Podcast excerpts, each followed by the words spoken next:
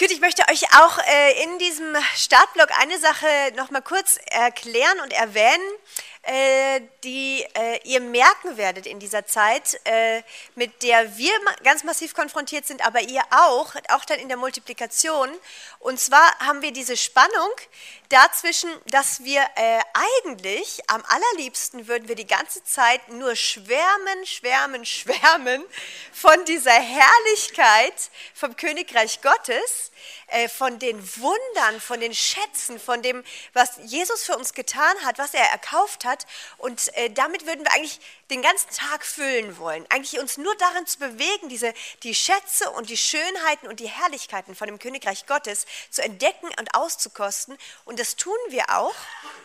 Aber gleichzeitig weil wir hier äh, in dieser Welt leben und ein Kampf ist um diese Botschaft von dem Königreich Gottes, von dieser Herrlichkeit seines Reiches, sind wir permanent konfrontiert mit, mit Höhen, mit Festungen, mit Vernünfteleien, mit Gedankengebäuden, mit dämonischen Widerständen, die diese Botschaft, diese gute Botschaft fürchten wie nichts anderes hassen und sich dem, Widerst äh, wieder, wie, dem Widerstand leisten.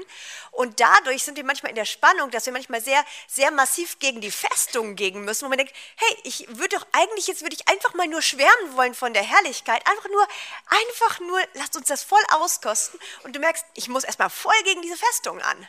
Ich muss voll gegen den Feind. Es müssen die Sachen niedergerissen werden, die das verhindern wollen. Immer noch hier in dieser Welt, obwohl Christus alles getan hat, ist, solange wir auf dieser Erde sind, ein Kampf darum. Welche Botschaft kriegt Raum?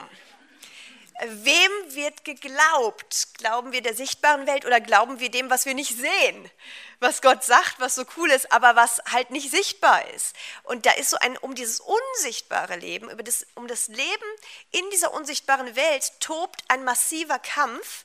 Und deswegen werdet ihr auch merken, dass wir oft nicht, nicht, nicht nur manchmal nur leicht, sanft, fröhlich, freundlich, herrlich reden können, sondern auch massiv, ihr merkt, wir sind auch am Kämpfen die ganze Zeit und sagen, deswegen haben wir gestern gleich am Startabend gesagt, es wird auch Befreiung geben, nicht nur von Dämonen, sondern von Vernünfteleien von Festungen, von Höhen, von Gedankengebäuden, von Weltbildern, die dem massiv widersprechen, was die Bibel sagt. Und es ist alles herrlich und äh, erstaunlich, was die Bibel sagt und uns anbietet. Und man könnte sich wundern, warum glauben wir das nicht einfach alles? Das ist so extrem gut, was die Bibel sagt. Aber es ist manchmal echt, man merkt den Widerstand, das zu glauben. Stimmt's? Sprechen 100 Gedanken manchmal dagegen, warum das in meinem Leben nicht geht, warum das in Deutschland nicht geht, warum das schwierig ist in unserer Zeit. Und all das spricht und redet dagegen und gegen diese Gedankengebäude, diese Lügen, Täuschungen, äh, dämonischen Widerstände von, in Gedanken und in, äh, in Weltbildern kämpfen die massiv an. Und das ist Teil von dieser Schule auch. Und diese, diese Spannung, die werdet ihr immer wieder auch merken und mitbekommen. Und merken, auch dafür seid auch ihr gemacht.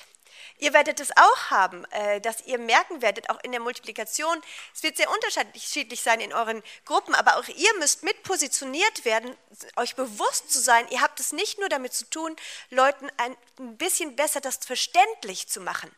Weil es ist nicht ein Verstandesproblem, dass Leute das nicht verstehen könnten. Es ist eigentlich gar nicht schwierig, das Evangelium.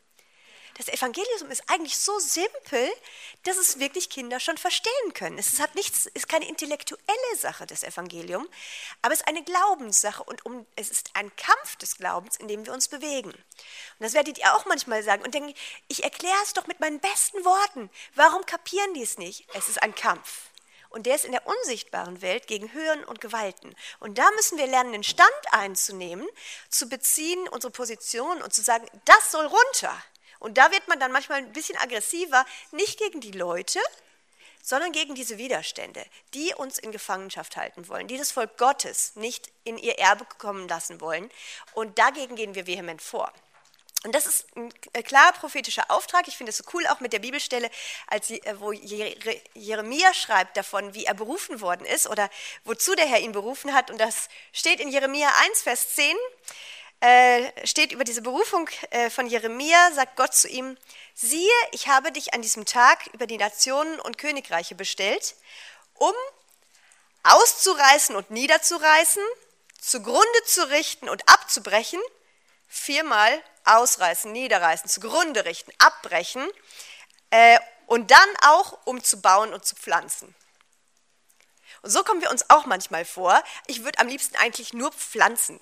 Die kleinen Pflänzlinge reintun, die tollen Samen reinlegen und dann wieder, es ist so schön, was pflanzen, was bauen zu können. Du siehst das. Aber ein großer Auf äh, Teil vom Auftrag unseres Dienstes und vom prophetischen Dienst ist, erstmal runterzureißen. Weil sonst können die Pflanzen auch nicht, wenn du die Pflanzen weg, äh, äh irgendwo äh, wachsen lassen möchtest, mitten in dem Zeugs, wird nicht viel Frucht rauskommen. Die werden nicht zur Blüte kommen, werden nicht stark werden können, haben nicht genug Raum, haben nicht genug Platz. Wir müssen erst Sachen einreißen und niederreißen.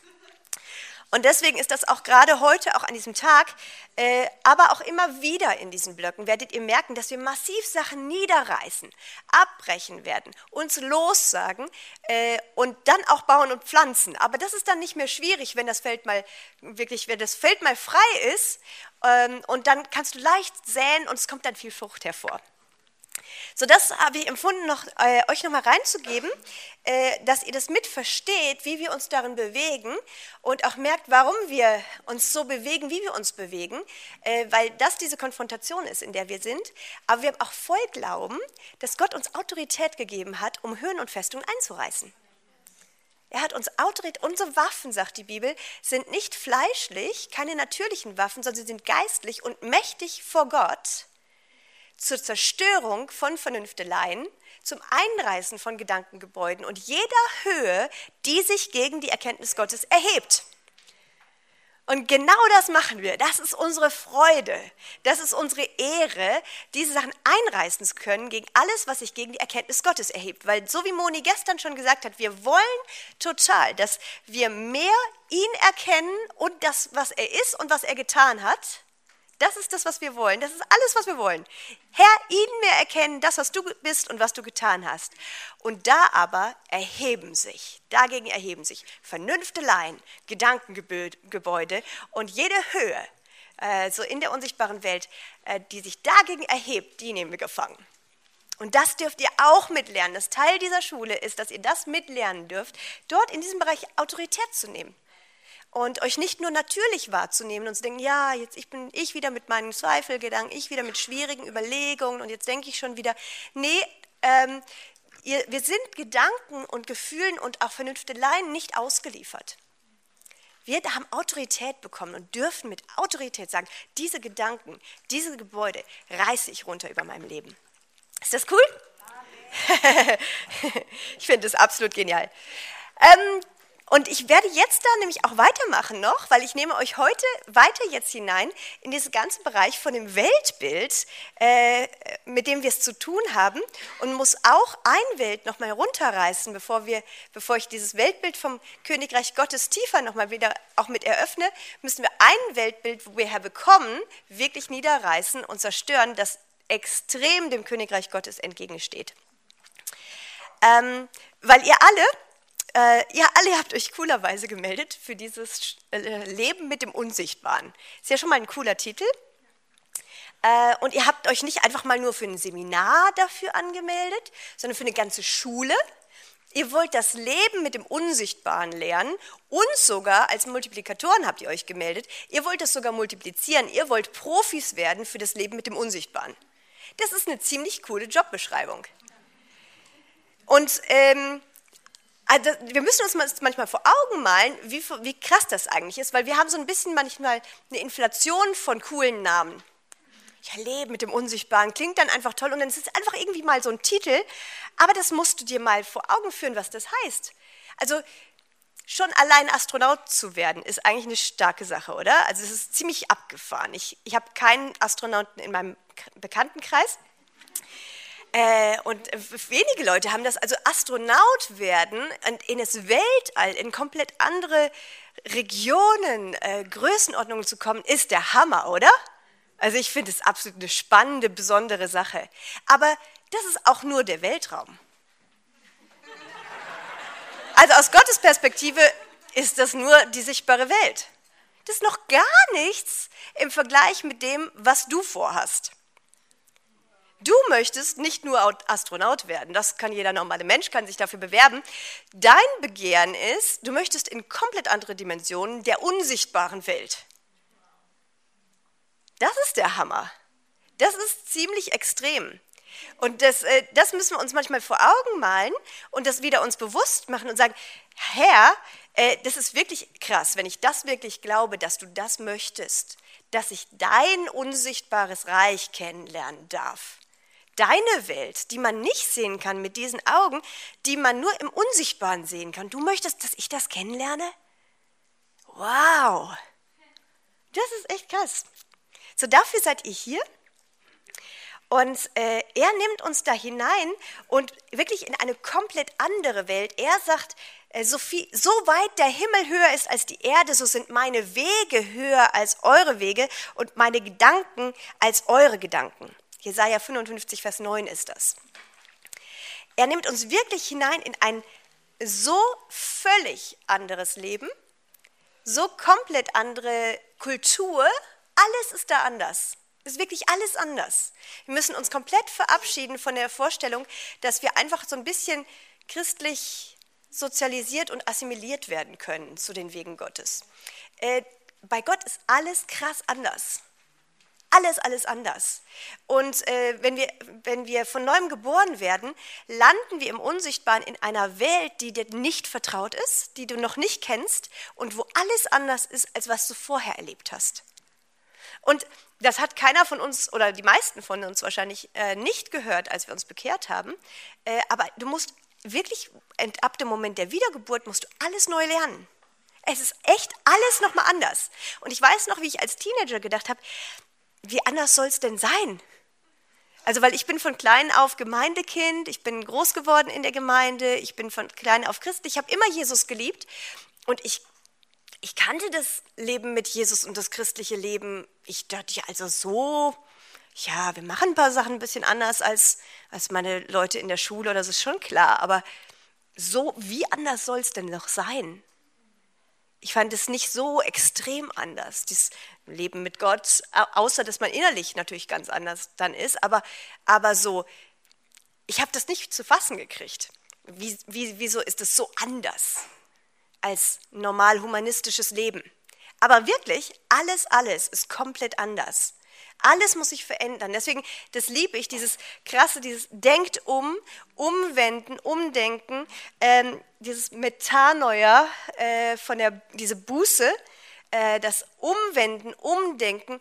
Wir rechnen mit ganz viel solchen U-Turns in dieser Zeit. Also, dass wirklich ihr ähm, krass eu, euch komplett umwenden werdet und umdenken müsst, äh, im Rangehen, weil es wirklich, Gott sagt wirklich, es ist wirklich nochmal ganz anders. Und ich bin echt, je mehr und je länger ich mit Jesus lebe und im Leben im Geist wachse, merke ich, wie anders die Wege Gottes sind. Sie sind wirklich so dermaßen anders als jeder menschlich natürliche Weg. Und sie sind so viel besser, so viel herrlicher, so viel gütiger, so viel extremer, so viel schöner, die sind ganz, ganz, ganz anders. Ist wirklich so. Er ruft uns raus aus Mangel, rein in Fülle. Raus aus Tod, hinein ins Leben. Raus aus Furcht, hinein in Liebe. Raus aus Gefangenschaft, hinein in Freiheit. Raus aus Berechnung, rein in seine Weite. Raus aus Überforderung, hinein in seine Kraft. Und das ist nicht eine Utopie. Das ist auch nicht etwas, was schwierig du dir erarbeiten musst oder irgendwie dahin gelangen musst, sondern es ist einfach diese, diese Botschaft des Evangeliums bietet es dir einfach an und sagt, hier ist es und du darfst da hinein umkehren.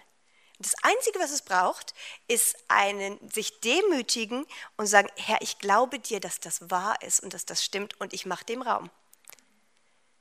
Und es ist, es ist nichts intellektuell Kompliziertes äh, und das ist das Gute. Es ist wirklich keine schwierige Angelegenheit, aber es braucht komplette Demut und völlige Kapitulation.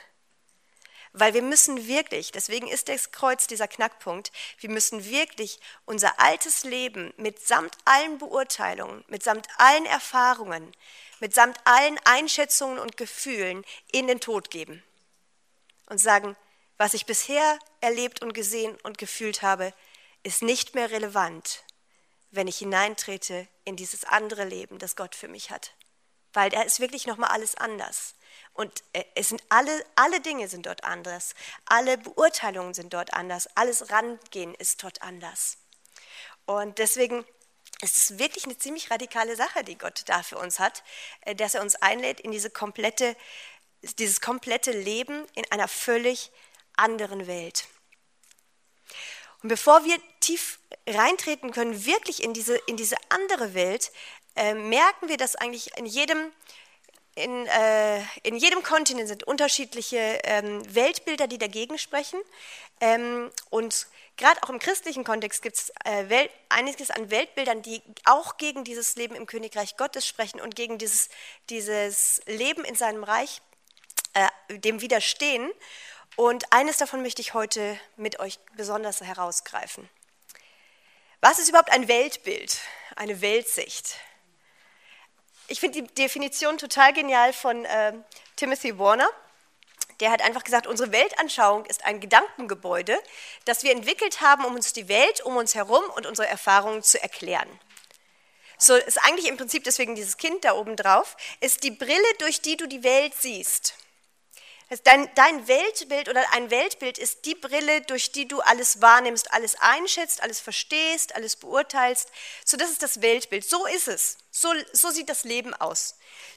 Das Weltbild äh, lernst du nicht ähm, einfach auswendig und mit dem Verstand. Du hast auch nicht Weltbildunterricht in der Grundschule gehabt oder so. Man sagt so, ich, jetzt bringen wir dir das deutsche Weltbild bei oder dann lernst du das Schweizer Weltbild. So funktioniert die, die, die Welt aus der Perspektive eines Schweizers.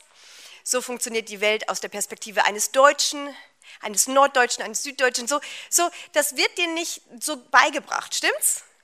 Aber trotzdem hast du ein Weltbild.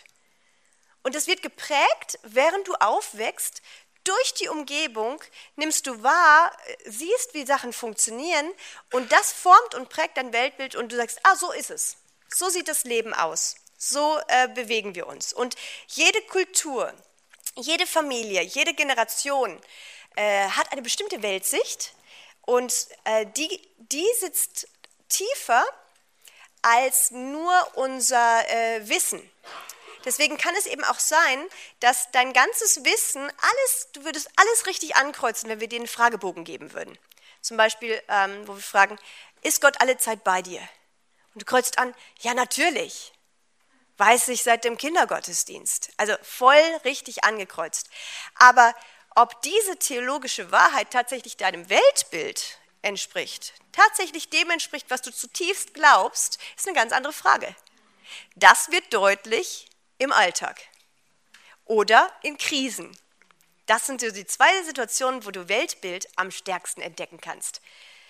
Das eine ist das, was Leute manchmal sagen und theologisch wissen. Aber wie real ist es für dich? Was, worauf greifst du zu in einer Krisensituation oder in einer Alltagssituation? Das offenbart dein wirkliches Weltbild.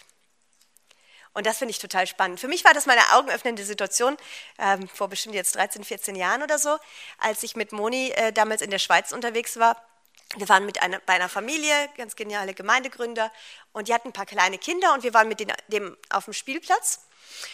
Und ähm, äh, das eine von den Mädchen, glaube ich, ist irgendwo umgeknickt, ganz blöd, von einem der Spielzeuggerüste runtergefallen oder vom Karussell, das weiß ich nicht mehr. Hatte jedenfalls irgendwie sich den Fuß wehgetan, äh, lag dann da gestürzt und war am Weinen oder Schreien. Und äh, wir sind gleich zu ihr und Moni, das Erste, was sie machte, ist, sie packte sich diesen Fuß, wo sie wusste, da ist das, sie ist ja Krankenschwester, ne? Sie ist ja Krankenschwester, sie könnte gleich dann sagen, so, jetzt das und jetzt gehen wir so ran und kühlen und dies und das. Was macht sie? Sie geht gleich ran, fängt an, in Sprachen zu beten, sagt, in dem Namen Jesus, das hört sofort auf, jeder Schock raus, jede, jede Verletzung jetzt raus, absolut stopp, das ist null dran, du verschwindest, Feind, das ist, das ist gar nicht, was dran ist, Jesus, mehr von deiner Gegenwart rein. Das Kind wurde ruhig, äh, der Heilige Geist war da, der Fuß war voll in Ordnung, war gar, ist gar nichts geblieben. Und ich habe gemerkt, oh wow, das habe ich, hab ich nicht erwartet in dem Moment. Und dann habe ich gemerkt, wie massiv ich natürlich rangehe. Und ich habe gemerkt, für sie war das gar nicht eine besonders heilige Tat jetzt. Ich starte jetzt in Sprachengebet, hört mir gut zu. Äh, ich, ich fange jetzt an, etwas zu deklarieren und ich widerstehe jetzt dem Teufel. Und ich habe gemerkt, das war für sie das Natürlichste, Normalste der Welt, so ranzugehen. Und dann, das hat was konfrontiert bei meinem Weltbild, wo ich gemerkt habe, ups, die lebt tatsächlich realer in dieser Welt des Unsichtbaren, als ich es tue. Und da wird es dann sichtbar im Alltag. Was ist das, wo wir, unsere erste Reaktion, wo gehen wir rum, wo suchen wir nach Hilfe? Ähm, was, was für eine Kraft und äh, Gewalt hat wirklich das Wort Gottes in unserem Leben? Äh, ist es wirklich real oder ist es mehr nur ein stille Zeit Andachtsbuch? Äh, das, das wird offenbar, wie viel Realität und Kraft äh, ist in unserem Leben präsent und das ist, hat zu tun mit unserem Weltbild. Deswegen ganz krass eben dieses Denkt um, nichts ist mehr so, wie es war. Es ist alles nochmal anders. Und ich möchte euch äh, mit euch einen Blick werfen auf dieses äh, dualistische Weltbild, das Weltbild des Dualismus, das äh, uns in Europa und im ganzen christlichen Bereich, also im ganzen, durch die Kirchengeschichte, massiv geprägt hat. Das Weltbild des Dualismus oder das dualistische Weltbild. Für die von euch, die das vielleicht noch nie gehört haben, wer hat noch nichts gehört vom Weltbild des Dualismus? Ein paar Leute. Also das dualistische Weltbild ist geprägt äh, äh, un, unter anderem durch den griechischen Philosophen Platon. Der hat 428 bis 348 vor Christus gelebt. Und äh, der hat äh, das ganze humanistische Weltbild äh, geprägt und geformt massiv auch. Äh, und ein Teil davon, eine wichtige Facette von dem, ist der Dualismus. Und ähm, es hat deswegen so eine massive Auswirkung, äh, und das werdet ihr gleich merken, während ich euch dieses Weltbild kurz erkläre, weil das möchte ich mit euch heute runterreißen über uns, äh, weil das hat keinerlei Platz in dieser Schule, das hat keinerlei Platz äh, in unserem Leben, es hat mit christlichem Leben nichts zu tun, aber es ist, hat massiv unsere christliche Geschichte, aus der wir kommen, mitgeprägt, aus dem einen Grund, dass unser Kirchenvater Augustinus sehr beeindruckt war von diesem Weltbild und empfunden hat damals, das beschreibt ziemlich gut das Leben als Christ. Und so hat er dieses vorchristliche Weltbild, 400 äh, Jahre vor Jesus, mit reingenommen, ziemlich am Anfang der Kirchengeschichte, in das christliche Weltbild. Und das hat fatale Auswirkungen gehabt. Und das werdet ihr gleich an den Beispielen massiv merken. Also dieses Weltbild des Dualismus ähm, sieht folgendermaßen aus. Es, Dualismus heißt eigentlich, ist eine Zweiteilung. Und dieses Weltbild bei Platon teilt die Welt ein in eine reale Welt und in eine Illusionswelt. Spannenderweise ist auch schon bei Platon, das ist mal jetzt diese Aufteilung, die reale Welt äh, ist bei ihm die unsichtbare Welt. Auch, das ist auch schon mal spannend. Also er hat wirklich gemerkt, nee, das, was wir hier vor Augen haben, äh, das Sichtbare, das ist nicht das eigentlich Reale. Eigentlich real ist diese unsichtbare Welt, die ewige Welt, der Himmel, alles Perfekte, alles Ideale, Heilige, Geistliche, der Raum der Ewigkeit. So mit Platons philosophischen Worten war das die Ideenwelt, dort, wo alle reale Kraft herkommt, alle äh, ewige Dynamik da ist. Das ist diese reale Welt bei Platon. Steht dem gegenüber dieser Schattenwelt, das ist die irdische Welt, alles hier, das Sichtbare, was wir sehen, alles Zeitliche, die Erde, die Schöpfung, wo wir uns bewegen, das Unperfekte, Weltliche, Nichtheilige, ähm, alles Natürliche, Materielle, Ungeistliche und betrifft die ganze Lebenszeit hier auf der Erde. So diese beiden Welten äh, sind in dem dualistischen Weltbild bei Platon äh, massiv getrennt. Die sind voneinander getrennt und äh, sind auch, haben eine unterschiedliche Wertung. Das heißt, diese, die, äh, die reale, unsichtbare Welt ist natürlich viel höher zu bewerten. Die geistliche Welt, heilige Welt ist viel höher zu bewerten als diese fürchterliche äh, sichtbare Welt mit all dem, äh, all dem Profanen und all den Alltagssachen, die sowieso nicht Bestand haben. Das heißt, es kommt sowohl zu einer Trennung als auch zu einer Wertung, dass das eine besser und wichtiger ist als das andere. und äh, dadurch auch zu einem, zu dem ganzen Gefühl von, okay, wir gehen hier auf der Erde einfach nur durch ein Jammertal, es ist eigentlich alles fürchterlich auf dieser Welt und wir bewegen uns äh, einfach mal hier durch, aber es kommt auch zu einer, ähm, einer Geringschätzung gleichzeitig der Welt eine Geringschätzung der Schöpfung, weil, weil es äh, eben das eine nicht so heilig ist wie das andere.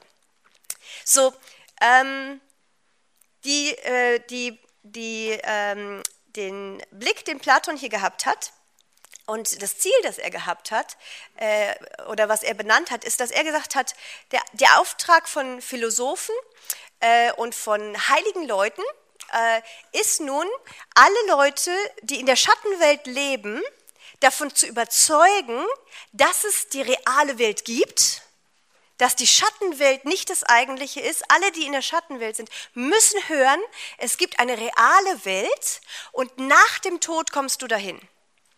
So, Platon ist der Erste, der die, diese, diese Dimension der unsichtbaren Welt und der ewigen Welt und der heiligen Welt auf nach dem Tod platziert richtig zeitlich nach dem Tod, sagt, so, das muss jeder Mensch, muss das hören, Philosophen und Leute verkündigen das. Es gibt eine reale Welt, die realer ist als die sichtbare Welt. Ähm, und manchmal kannst du hier auf der Erde schon punktuell was davon schmecken. So, wenn du in Kontakt bist mit einem Philosophen oder mit einem heiligen Mann, dann kannst du manchmal was wie ein Lichtstrahl aus der heiligen ewigen Welt, wie ein Lichtstrahl, was empfinden und merkst, doch ich merke, da ist mehr. Ich merke, da gibt es eine unsichtbare Welt. Und das gibt dem Menschen Hoffnung und auch immer wieder eine Stärkung, dass man merkt, man kommt punktuell damit in Kontakt und gibt ihm eine tiefe Sehnsucht für das, was dann nach dem Tod ihn erwartet. So, ihr merkt schon, wie massiv ähnlich das unserem äh, Empfinden vom Christentum entspricht. Stimmt's? Wo eigentlich äh, wir wirklich wie äh, ganz massiv äh, den Fokus haben und auch das Gefühl haben, dass, äh, dass das Sichtbare und das Unsichtbare doch hauptsächlich voneinander getrennt ist und wir immer mal wieder so einen Lichtstrahl der Herrlichkeit erleben und entdecken. Zum Beispiel in einer besonders gesalbten Lobpreiszeit. So, das ist der Moment, wo ich leichter mit dem Himmel in Kontakt komme. Und wo ich plötzlich was merke von dem, was ich ja auch irgendwie glaube, aber so sechs, sieben Tage der Woche überwiegend bin ich nicht wirklich da drin. Aber wenn so richtig ganz gesalbte Lobpreisleiter da sind, dann besteht die Hoffnung, dass ich einmal in der Woche oder zumindest bei einer besonders starken Konferenz wieder in Kontakt komme mit dem, was ich glaube. Und das stärkt mich für mein Leben hier und dass ich nicht aufgebe bis zum Tod. Das entspricht dem Lebensgefühl von unzähligen Christen. Und das äh, ist, äh, spiegelt sich ganz real in ganz vielen Lebens- und Arbeitsbereichen von unserem äh, Leben als Christen wieder. Ich gebe euch eine Zahl, äh, Anzahl von Beispielen, wie diese Trennung wir auch haben in, in unserem christlichen Weltbild oft. Wir trennen äh, auch äh, deswegen zum Beispiel zwischen Sonntag und Alltag der Sonntag gehört eindeutig mehr zu, diesem, zu dieser realen, unsichtbaren Welt, zu der heiligeren Welt. Das ist der heilige Tag. So am Sonntag ist die Chance, dass du Gott tief begegnest, ein bisschen höher weil du bist in einem Gottesdienst vielleicht oder du bist in der Umgebung äh, von gesalbten Lobpreisleitern. So Sonntag und Alltag sind auch von der Wertung her anders vom Empfinden, auch von der Erwartung her, was Leute erwarten, was an einem Sonntag geschehen kann oder an einem Dienstag. Obwohl, wenn Dienstagabend Hauskreisabend ist, sieht die Sache wieder anders aus, weil der Hauskreisabend zählt natürlich auch zur heiligen Seite. Stimmt's? Aber die, äh, die Fahrt zur Arbeit in der U-Bahn hat eher mehr so diesen irdischen, profanen Touch für uns. Gleichzeitig auch, zum Beispiel, was auch deutlich wird, wir teilen auch da von der Identität her dann, wir teilen auch Menschen ein in die verschiedenen Bereiche. Platon hat das auch gemacht. Da gab es die heiligeren Männer, die Philosophen, äh, und Platon hat dann ganz massiv den Staat mit aufs, äh, ins Spiel gebracht. Eben bei ihm lief das über den Staat, äh, dass der Staat eigentlich dem Menschen äh, dann äh, immer wieder einen Zugang zu den heiligen Gesetzen geben musste zur heiligen Lebenswandel. Bei uns ist es ganz massiv die Kirche geworden. Die Kirche gibt dir den Zugang zu dem heiligen Leben. Äh, und das ist dann Auf, der Auftrag der Vollzeitlichen, der Geistlichen. Krasse Sache ist, dass dadurch alle, die eben nicht die, die vollzeitlichen Geistlichen sind, sind nicht nur die Ehrenamtlichen und Laien, sondern eigentlich die Ungeistlichen. Bist du Geistlicher oder bist du es nicht? Wenn du nicht Geistlicher bist, bist du halt der Ungeistliche. Und so fühlen sich ganz, ganz viele Christen auch. Auch von der Wertung, von der Gewichtung, trauen sich auch nicht so viel zu, weil sie sind ja nur die Laien. Sie sind ja nur die Ungeistlichen. Das sind ja die Geistlichen, das sind die richtig heiligen Leute. Örtlich auch. Also das eine ist zeitlich, personal, aber auch örtlich gibt es da eine Trennung. Und zwar gibt es heiligere Orte. Wenn du das Kirchenhaus oder das Gemeindehaus putzt, ist Gott doch ein kleines bisschen glücklicher mit dir, als wenn du einfach zu Hause putzt, oder? Zu Hause ist auch schön, ist auch gut, Teil deiner Aufgaben und so, aber wenn du in der Kirche putzt, da, da machen Leute viel tiefere Begegnungen mit Gott plötzlich. Und merken, wow, da ist so eine Salbung auf dem Stühle stellen. Und immer wenn ich im Gemeindehaus die Stühle stelle, immer wenn ich da putze, das ist, das ist irgendwie besonders. Aber wenn ich das zu Hause mache, komme ich mir so normal vor. Oder wenn du im Büro bist oder im Supermarkt. Weitere Sache, die Sache mit der Zeit ist extrem interessant, weil wir wirklich Gott aus einem ganz großen Teil unseres Alltags wirklich dann draußen haben. Heiligere Momente in unserer Wochenplanung sind die stille Zeit, Viertelstunde, halbe Stunde, was weiß ich, am Morgen. Oder dann ganz besondere Sachen, Seminare, Bibelstunden, Hauskreise oder das Abendgebet. So diese Termine sind die heiligeren Momente, wo wir mehr damit, damit rechnen und erwarten, dass Gott dort hineinspricht, dass wir dort Gott begegnen, dass wir mit Gott in Kontakt sind. Und der Rest des Tages, was zum Beispiel bei der stillen Zeit dann, weiß ich nicht, 95 Prozent des Tages sind, der Rest des Tages kommst du dir sehr profan normal, menschlich einfach nur vor. Ähm, der ist dann gefüllt mit Hausarbeiten, Spülen, Windeln wechseln, was auch immer du gerade dran hast, am Computer arbeiten und so. Aber so richtig nah bist du Gott da eigentlich doch nicht. Und so, das, das ist vom Empfinden her, haben das ganz, ganz, ganz viele Christen und wissen oft nicht genau, woran es liegt. Aber wir denken, das ist eben so. Sind vielleicht auch, wenn du in der Gemeinde aufgewachsen bist, hast du hunderte Zeugnisse gehört, die das mit untermauern und äh, wo du Zeugnisse hast von dem, den starken Begegnungen Gottes beim Stühlestellen im Gemeindehaus. Oder all diese Sachen dann an dem Sonntag oder die Lobpreiszeit oder die Konferenz. Aber äh, die, wir haben nicht so viele Zeugnisse gehört von den ganzen tiefen Begegnungen mit Gott mitten 24 Stunden im Alltag. Und es liegt auf, an diesem Weltbild. Und das hast du nicht, du hast es eben nicht gelernt irgendwann und hast gesagt, so, ich entscheide mich für dieses Weltbild. Das finde ich als christliches Weltbild ist das Weltbild, ähm, sondern das, damit du, sind wir wie aufgewachsen. Das haben wir übernommen von dem, wo wir herkamen, weil das, das das Weltbild war, das installiert ist für die, äh, auch für in der westlichen Welt. Das ist so das Weltbild, mit dem wir uns bewegen. Das hat aber mit dem äh, Königreich Gottes überhaupt gar nichts zu tun. Nichts.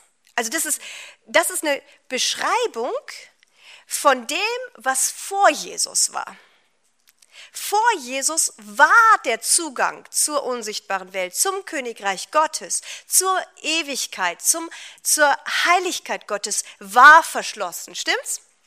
Da, da, da, war kein Wunder. Platon hat eine gute Situationsbeschreibung gegeben von vorchristlichem, äh, vor Jesus, der Situation, wo wirklich Himmel und Erde getrennt waren. Aber das Evangelium, das Jesus gebracht hat, das ist das Extreme, wo er kommt und Gott sagt, in Christus habe ich jetzt Himmel und Erde miteinander versöhnt in Christus sind Himmel und Erde nicht mehr voneinander getrennt, äh, sondern wer in Christus ist, hat in Christus jetzt Zugang 24/7, jederzeit, jeden Moment Zugang zur unsichtbaren und sichtbaren Welt gleichzeitig. Das ist dieser radikale, deswegen ruft das Jesus ständig aus. Deswegen sagt er immer, hört gut zu, das Reich Gottes ist jetzt wieder nahe gekommen, mit mir ist das Reich Gottes da, bis bis ich kam, war es nicht. Aber mit mir ist das Reich Gottes jetzt da. Wenn ihr mir Raum gebt und in meinen Worten und in mir bleibt, dann habt ihr Zugang jetzt zu einer Welt, die vorher nicht zugänglich war. Deshalb denkt um. Deswegen verändert jetzt euer Weltbild. Deswegen müsst ihr registrieren, alles ist jetzt nochmal anders, weil jetzt ist das unsichtbare Reich des Himmels ist zugänglich. Und das war die revolutionäre Botschaft, die Jesus gebracht hat, aber die ist so revolutionär und so gefährlich für das Reich der Finsternis, wenn Leute darin kühn leben, dass der Teufel alles äh, in, in Gang gebracht hat, um das, diese Botschaft zu verschleiern oder zu verwässern und runterzukürzen. Zu sagen, ja, okay, die, lassen wir die Leute noch einigermaßen vielleicht nach dem Tod gerettet werden, aber bloß nicht kraftvoll hier auf der Erde sondern dann gehen sie und okay, wen wir halt verlieren an, die, an das Reich Gottes, den haben wir dann verloren. Aber äh, die Kraft Gottes und Gott selbst, also weil eigentlich das, das Krasse ist, was Jesus gebracht hat, ist, Gott selbst kommt wieder rein. Gott selbst will bei den Menschen wohnen. Gott selbst ist mitten unter uns. Gott selbst erfüllt den Tempel. Gott ist da. Gott ist da. Gott ist mitten unter uns. Und wenn Menschen das wirklich glauben, und zwar nicht nur für die Sonntage, dass Gott in unserer Mitte ist, sondern dass Gott mit dir an deinen langweiligen Arbeitsplatz will, dass Gott mit dir beim Windelwechseln dabei sein will, dass Gott mit dir in der U-Bahn fahren will und sagt, das finde ich genial, ich habe das immer schon vorgehabt, mit meinem Volk, mit meinem Volk, mitten unter meinem Volk zu wohnen und zu sein. Das ist, das, merkt ihr, dass das, das ist kein Gottesbild, das sich ein Mensch ausdenken würde. Das ist so krass, dass das ein Gott wollen würde. Wir können uns als Christen leichter eben, äh, äh, eben distanzierte Götter vorstellen, die eigentlich mit dem Leben hier auf der Erde nicht viel am Hut haben wollen. Gott ist so anders und deswegen ist, das, ist Christus so erstaunlich. Gott wurde Mensch und er liebt diese Welt. Ja, die Welt ist in einem gefallenen Zustand, aber er kam und hat gesagt, die will ich erlösen. Genau die will ich haben. Ich will hier, ich will dieses kleine Dorf hier, Denkingen, das will ich haben. Also das ist jetzt nicht, der, nicht die Top-Adresse, wo man sich ein, ein, ein Haus mit Pool oder so baut oder so, aber Gott, doch, Pool kommt noch, Pool kommt noch, gut. so, aber dass ein Gott dass Gott es haben will, ist schon erstaunlich. Dass er hier rein will und er sagen will, ich will das, mitten hier drin sein. Meine ganze Fülle will ich hier sichtbar haben. Meine ganze Fülle schenke ich diesem Dorf. Meine ganze Fülle schenke ich dieser kleinen Familie da drüben. Die sollen das haben. Kleine Menschen. Da wird die Güte und die Herrlichkeit und Erstaunlichkeit Gottes offenbar. Stimmt's? Was für ein Gott, der sich so extrem schenkt. Hinein in so vieles, was wirklich so profan und so, so normal und so alltäglich irgendwie aussieht. Und er sagt, wenn ich da bin, wird alles geheiligt. Meine Gegenwart heiligt alles. Deswegen kannst du in allem, was du tust, das sagt ja auch die Bibel, in allem, was wir tun, sollen wir ihn anbeten, weil wenn er da ist, ist dein, dein, dein vielleicht hässliches Büro ein Ort der Gegenwart Gottes. Und er ist mit dir da reingekommen. Er hat mit dir diesen Raum betreten und ist mit dir mittendrin und äh, bewegt sich dort. Und das Reich Gottes, eben wirklich wie im Himmel, landet hier auf Erden. Das war Gottes Plan von Anfang an. Mein Reich soll kommen, wie im Himmel, so auf Erden. Und natürlich sind wir eines Tages noch, wird diese Erde noch mal einmal ganz zusammengerollt und dann neu geschaffen. Dann gibt es eine neue Erde. So, das ist noch nicht die neue Erde, auf der wir sind. Wir sind noch auf einer gefallenen Erde.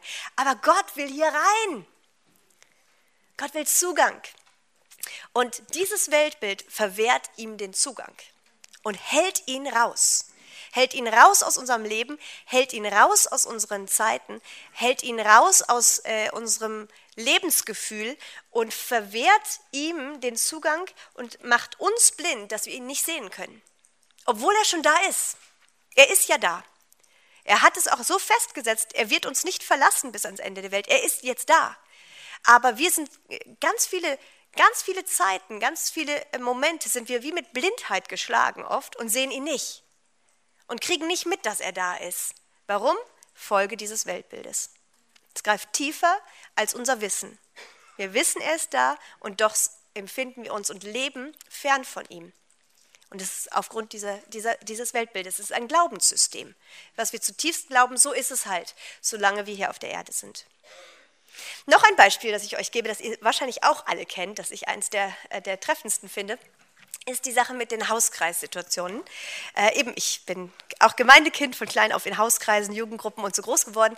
Und was mich immer erstaunt hat, egal ob mit dem Jugendbibelkreis oder mit dem Hauskreis, wo auch immer ich war, ich habe immer diese Dynamik gesehen, so alles kommt so zusammen, trudelt ein, fröhliche Stimmung, alle sind so miteinander und sagen, ja, was hast du denn gestern gemacht und so und was habt ihr erlebt, wie geht's der Familie und man kommt so an, man richtet den Tee oder Kaffee und die Sachen, stellt so alles hin und ähm, dann irgendwann sagt jemand, so, lass uns mal anfangen. Was passiert in dem Moment? Die vorher recht entspannt normale Truppe wird plötzlich irgendwie vorsichtiger, heiliger, deutlich ruhiger ähm, und auch angespannter. Manche Leute kriegen dann kaum noch den Mund auf plötzlich, einfach nur weil jemand gesagt hat, jetzt fangen wir an. Womit fangen wir jetzt an? Jetzt kommt der heilige Moment, jetzt gehen wir nämlich ins Wort. Was, das heißt aber, vorher waren wir das nicht. Vorher waren wir eben nicht in einem heiligen Kontext, das war nur der normal menschlich, äh, menschliche, natürliche Kontext. Jetzt ist die halbe Stunde, die wir nehmen, oder die Stunde, wo wir jetzt miteinander im Wort sind. Und wir machen diesen Sprung von, der, von dem einen in das andere und wir bewegen uns jetzt mal kurz im heiligen Bereich. Und dann sagt jemand am Ende Amen und wir springen komplett wieder in die andere Welt. Das ist dann wieder alles vorbei. Jetzt dann auch die, die tauen wieder, die Leute, die sich nicht so heilig empfinden, tauen jetzt wieder auf, äh, weil sie jetzt sagen, so jetzt ist mein Moment wieder gekommen, normal sein kann ich auch. Heilig sein, das kann ich nicht so gut. Und Leute, äh, ihr kennt es alle, oder? Äh, schon als Teenager habe ich das gemerkt und habe gemerkt, da stimmt was nicht. Irgendwas ist da komisch. Ich habe versucht, mit allen möglichen Sachen habe ich versucht, das zu verändern. Ich habe äh, versucht, Taktiken zur Auflockerung reinzubringen in diese, in diese Situation, in diese heiligen Zeiten und habe versucht, Leute rauszulocken und, und, und. Ich habe nicht gewusst, dass sie in einem Weltbild gefangen sind. Ich habe nicht gewusst, dass wir es zu tun haben mit einer Konfrontation, mit Vernünfteleien und Gedankengebäuden, die uns verwehrt haben, uns als Gemeinde, als Hauskreis jederzeit geistlich, übernatürlich, natürlich zu bewegen. Und das ist brutal. Das ist wirklich, wo wir merken, wow, der Feind hat uns beraubt.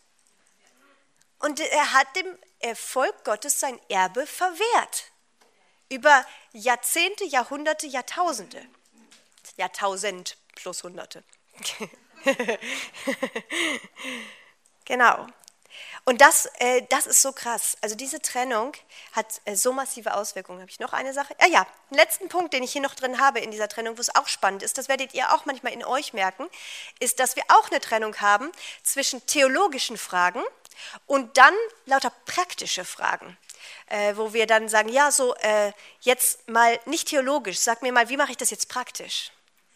Und wir trennen die Theologie von Praxis. Und so für den praktischen Bereich, da braucht es dann noch alle möglichen anderen Experten, äh, die dann für Erziehungsfragen eben ausgebildet sind oder für Berufsfragen und die da, dafür die Profis sind.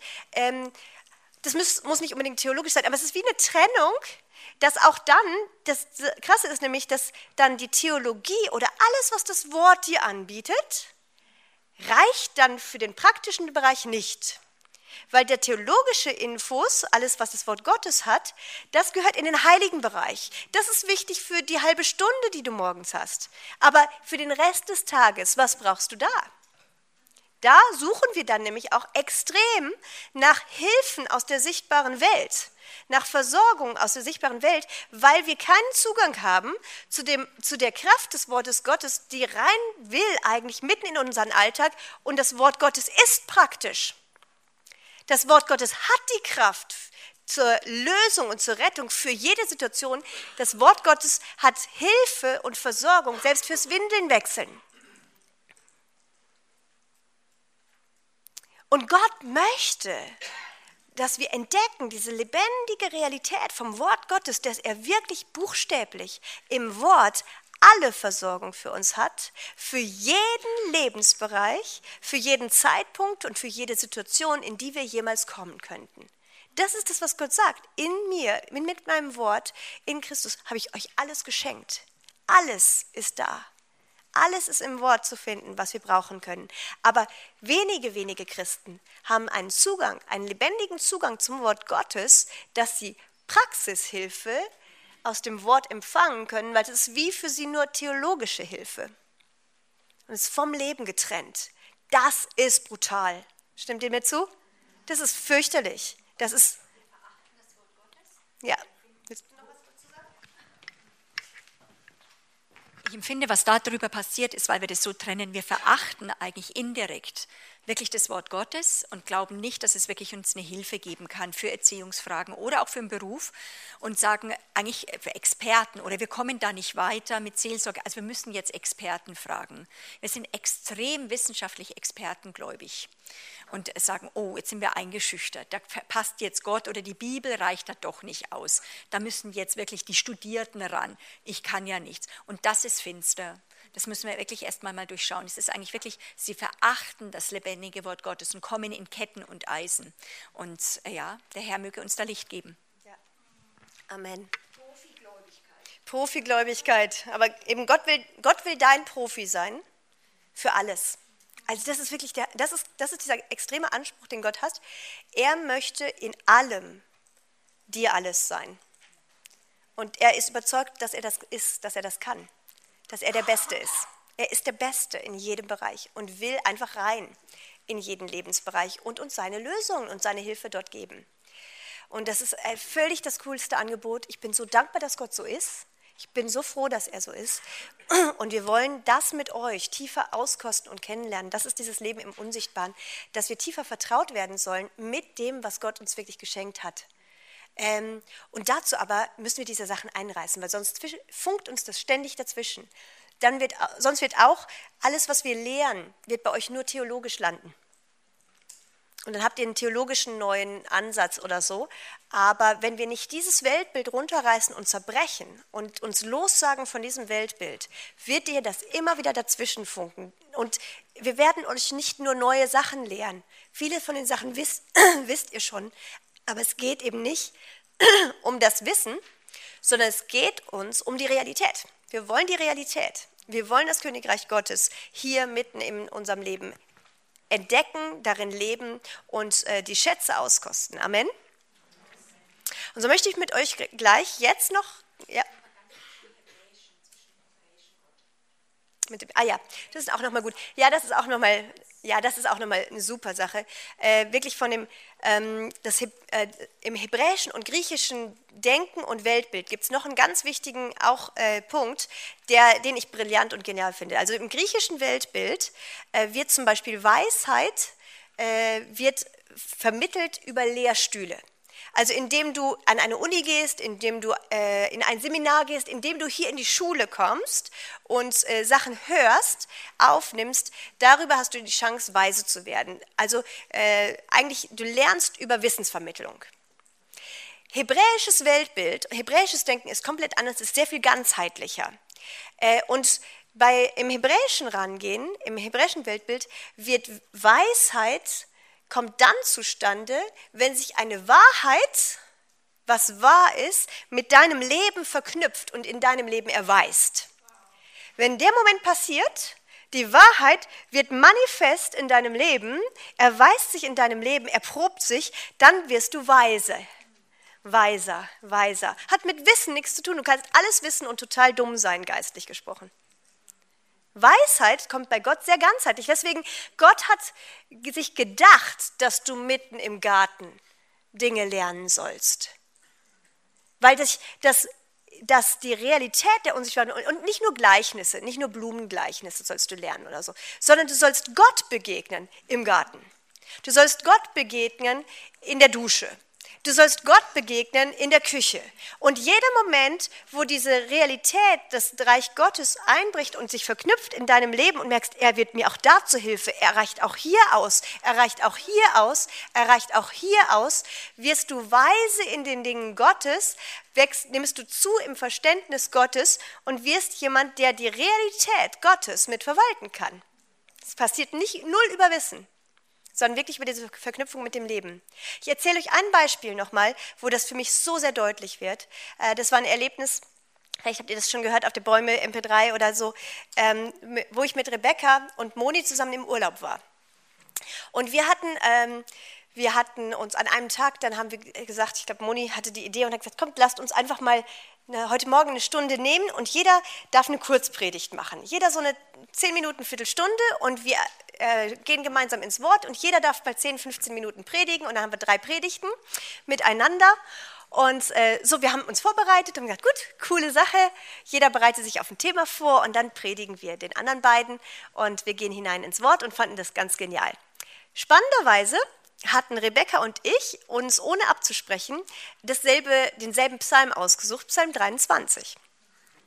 Wir hatten Psalm 23 auf dem Schirm und ich hatte äh, mich schon ein paar Jahre vorher in einem Gottesdienst, hatte jemand gepredigt mal über die Namen Gottes, die sich im Psalm 23 verbergen. Yahweh Jireh und Yahweh Nissi und all diese Namen Gottes, alle Vers um Vers da drin und ich fand es total cool und habe gedacht, so heute nehme ich mal diesen Schatz, äh, den theologischen Schatz nehme ich mal ins Zentrum und wir ne, gehen mal rein in diesen Psalm 23. Das habe ich dann gemacht mit den anderen beiden und habe dann das erzählt und von diesen Namen und von diesen Versen gesprochen und so. Und es war jetzt gut, aber es war jetzt nicht weltbewegend. Es hat nicht mal den Tag irgendwie besonders jetzt berührt oder so. Äh, es war einfach gut. Okay. Gut, dann war dann Moni, glaube ich, dran und dann war Rebecca dran.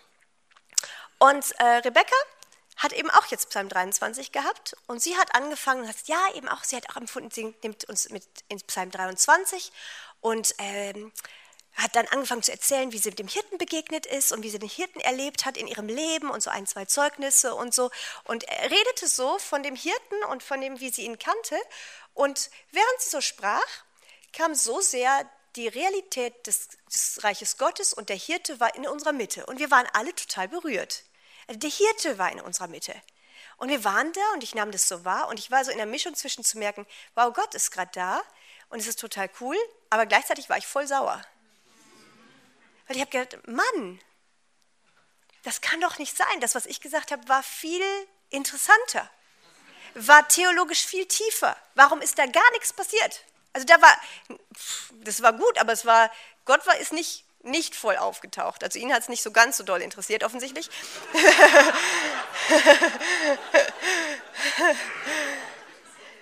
Und das war für mich so ein historisches Erlebnis, wo ich so massiv gemerkt habe, Gott ist nicht daran interessiert, mein Wissen zu erweitern oder theologische, äh, theologisches Wissen und Erkenntnis mir zu geben. Gott ist voll daran interessiert, wie sehr wird die theologische Wahrheit real in meinem Leben.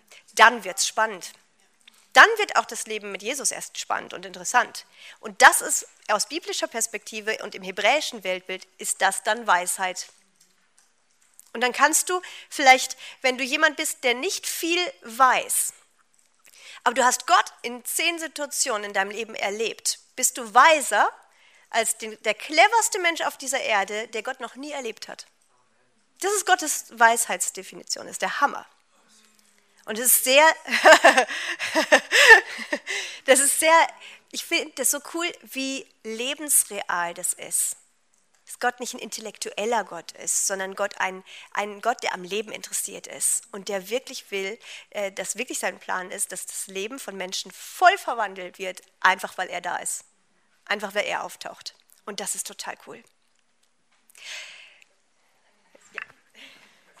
Aber wenn wirklich Philosophen oder Wissenschaftliche, und es kommt jetzt immer wieder mehr wie früher, dass wirkliche Leute, die besten waren eigentlich Christen, die Gottes Bild, Weltbild hatten und die dann reingegangen sind in Erfindungen. Fast jeder der früheren Erfinder hatte eine massive Ehrfurcht vor diesem Gott und hat dann diese geistliche Intelligenz gehabt, weil Gott möchte den Verstand erleuchten. Gerade in Erfindungen. Wir kommen in eine Zeit, wo Gott ganz viele Erfindungen freisetzen wird und Leute downloaden Sachen und wirklich finden dann durch den Heiligen Geist.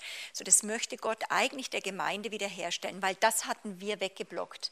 Wir haben gesagt, das hat eben, das ist für die Experten und wir sind halt dann nur eben das Theologische. Aber wir wollen das auch wirklich haben in der Wissenschaft, in den Sachen drinnen. Ja, ja, absolut.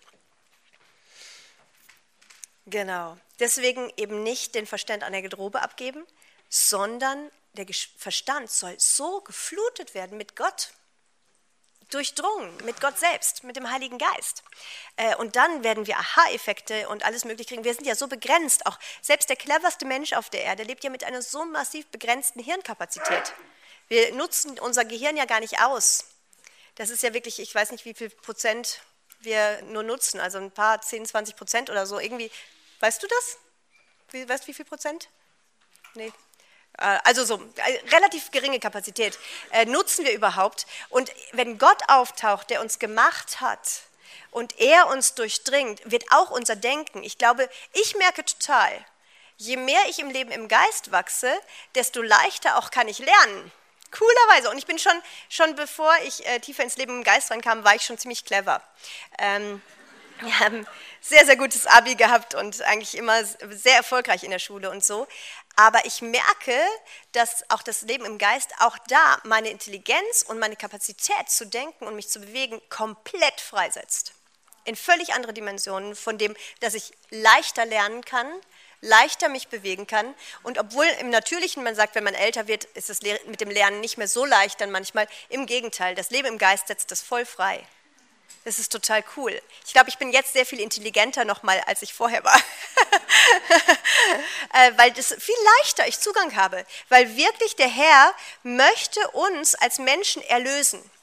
Und äh, wir können gar nicht einschätzen, wie massiv jede Form von Sorgen, jede Form von Furcht, jede Form von eigener Kraft, von Anspannung, von Überforderung und von all diesen Sachen uns begrenzt, auch in unseren, äh, in unseren Fähigkeiten und Möglichkeiten.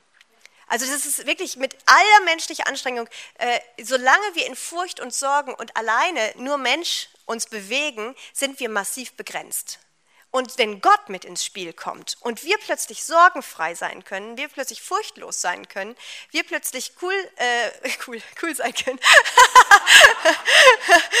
äh, entspannt sein können, ähm, so all das setzt auch auch Kapazität von unserem ganzen Sein frei, die wir vorher auch nicht gehabt haben. Da bin ich nicht von, zutiefst von überzeugt. Und auch, was ich herrlich finde, ist, dass Gott, je mehr du, je tiefer du ins Leben im Geist reinkommst, desto normaler wirst du Mensch. Das ist wirklich auch jetzt, ihr werdet nicht heilig schwebender, komischer, abgehobener durch euer Leben mit dem unsichtbaren Training, wenn ja, dann ist was schiefgelaufen. Das ist, äh, das ist null das. Das Leben im Geist macht, macht dich nicht zu einem super schwebenden Heiligen, ähm, der irgendwie weltfern ist. Im Gegenteil. Du wirst dann erst richtig tauglich, als freier, erlöster Mensch hier auf dieser Erde zu leben. Und ich glaube, mir merkt man das total an, Leute, die mich kennen und die mich über die Jahrzehnte kennen. Ähm, man merkt, äh, wie, wie sehr viel freier, entspannter, echter ich eigentlich Mensch werde. Äh, eben erlöster Mensch. Und das ist total cool. Das finde ich so schön. Wir werden dadurch nicht perfekte und machen keine Fehler mehr, aber du machst plötzlich entspannt Fehler. Weil du bist nicht mehr das Zentrum des Geschehens. Gott ist da und du kannst einfach Mensch sein und ihm vertrauen und darin voll glücklich und dadurch total auch kühn. Ist das das, was ihr wollt in dieser Schule? ich auch. Noch mehr, Herr. Und ich möchte gerne mit euch äh, jetzt, ähm, bevor ich mit euch dann in das Weltbild, in unser Weltbild reingehe, in unser äh, christliches Weltbild, das Jesus gebracht habe, das mit euch anschaue, möchte ich jetzt mit euch einen Punkt machen. Ich möchte und dass wir ein Lossagegebet sprechen von diesem Weltbild des Dualismus. Und und ihr merkt, dass wir das aufgreifen, jetzt hier ein paar Mal euch in solche Lossagergebete mit reinnehmen, weil wir merken, wir haben das empfunden für diese Schule ganz besonders, haben wir noch nie in dem Maß gemacht, aber wir merken, dass wir euch dieses Handwerkszeug wie mitgeben sollen auch, weil ihr könnt dann auch solche Lossagegebete sprechen, wenn ihr merkt, dass der Herr Licht bringt auf Bereiche, wo ihr in Gebundenheiten seid oder in, äh, in ähm, wo ihr merkt Einflüsse vom Reich der Finsternis oder von Lügen und von Täuschungen. Und auch da ihr lernen und dürft und sollt wirklich euch loszusagen. Und viele von uns, wir sind nur gewohnt, uns zu öffnen für Gott, aber wie ich schon gesagt habe, wir müssen einreißen, niederreißen und dann bauen und pflanzen. So deswegen lossagen, sich von, dem, von den Mächten der Finsternis loszusagen und von dem Reich der Finsternis, war sehr viel normaler, auch früher bei Übergabegebeten, bei Lebensübergabe. Heute sagst du den Leuten ja meistens nur noch, du kommst in was rein und du bringst nur das Neue und öffnest dich für das Neue. Aber du trittst raus aus was Altem. Und du musst dich lossagen von dem, von dem vergangenen Lebensstil, von den Sünden, von den dämonischen Sachen, mit denen du geprägt warst, von Lügen, von, von allem Möglichen musst du dich lossagen, weil das gehört ab dem Moment nicht mehr zu dir. Das, das sind wir nicht mehr gewöhnt. Und ich möchte euch, ich biete euch an jetzt ein Lossagegebet von diesem Weltbild des Dualismus. Und wer das mit mir sprechen will, ich werde es sprechen, vorsprechen, dass ihr es nachsprechen könnt. Wir werden es aber auch als Mitarbeiter auch für diese Schule auch setzen im Geist mit, weil wir sagen, dieses Weltbild, das hat hier keinen Raum. Also es ist nicht Teil dessen, womit wir leben. Wir lösen uns, äh, auch als Deutsche, als Schweizer und mit unserem Leben von diesem Weltbild heute, historisch an diesem Tag und sagen, äh, wir sagen uns von dem los. Es soll uns nicht mehr dazwischen funken. Wer das möchte, bitte aufstehen. Ihr dürft mir dann das nochmal nachsprechen. Ich möchte starten dann mit dem, äh, richtig mit Ich, Esther Baumann, sage mich los. Deswegen äh, dürft ihr dann, wenn ich Esther Baumann sage, sagt ihr natürlich nicht Esther Baumann, weil ihr seid nicht ich. Keine Identitätsverwirrung. So, äh, du nimmst dann deinen Namen und sagst, ich mit meinem Leben, ich, mein Name, sage mich heute los. Seid ihr bereit? Danke, Herr. Danke für das Vorrecht, dass wir das tun dürfen, Herr, und dass du uns Autorität und Vollmacht gegeben hast, Herr. Äh, wirklich Gedankengebäude und Höhen und Festungen niederzureißen. Und das tun wir heute voller Freude in dieser LMDU über unserem Leben. Ich, Esther Baumann, sage mich heute los, von dem Weltbild des Dualismus. Ich löse mich heute von jeder Gebundenheit in Gottes Ferne. Und von jeder geistlichen dämonischen Macht, die mich von Gott ferngehalten hat und fernhalten will.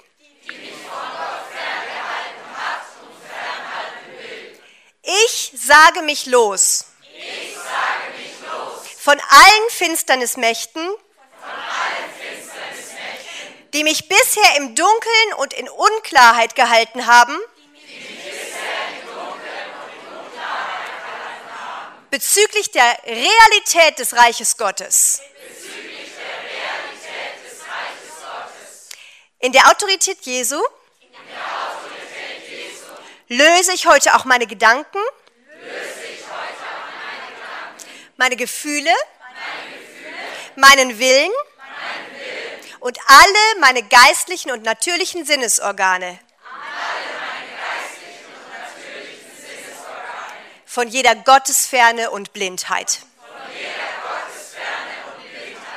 Meine geistlichen Sinne sollen gelöst sein, um Gott sehen und erkennen zu können. Und zwar im Alltag, Tag und Nacht, jederzeit. Ich erkläre heute, das Weltbild des Dualismus hat für einen Christen und damit für mich, keinerlei Relevanz mehr. In Christus, sind Himmel und Erde versöhnt worden. In Christus, ist jede Trennung, zwischen Gott und mir beseitigt. In Christus, ist das Königreich Gottes nahegekommen. Und in diesem Christus lebe ich.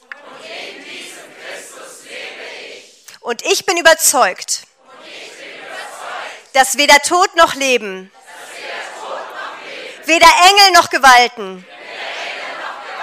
Weder Gegenwärtiges noch Zukünftiges. Noch Mächte. Weder Höhe noch Tiefe. Noch irgendein anderes Geschöpf. Mich scheiden kann. Von der Liebe Gottes. Von dem Königreich Gottes. Von Jesus Christus, meinem Herrn. Das ist, was das Wort sagt. Das ist, was ich glaube. Ich gebe dem Wort Gottes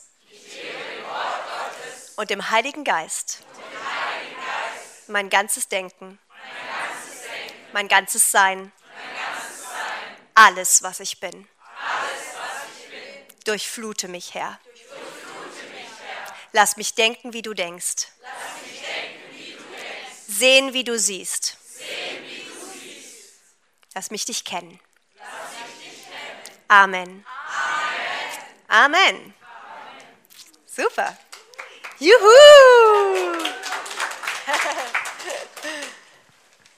Das ist wirklich ein Grund zum Jubeln. Das ist wirklich so cool, dass Gott uns das gibt.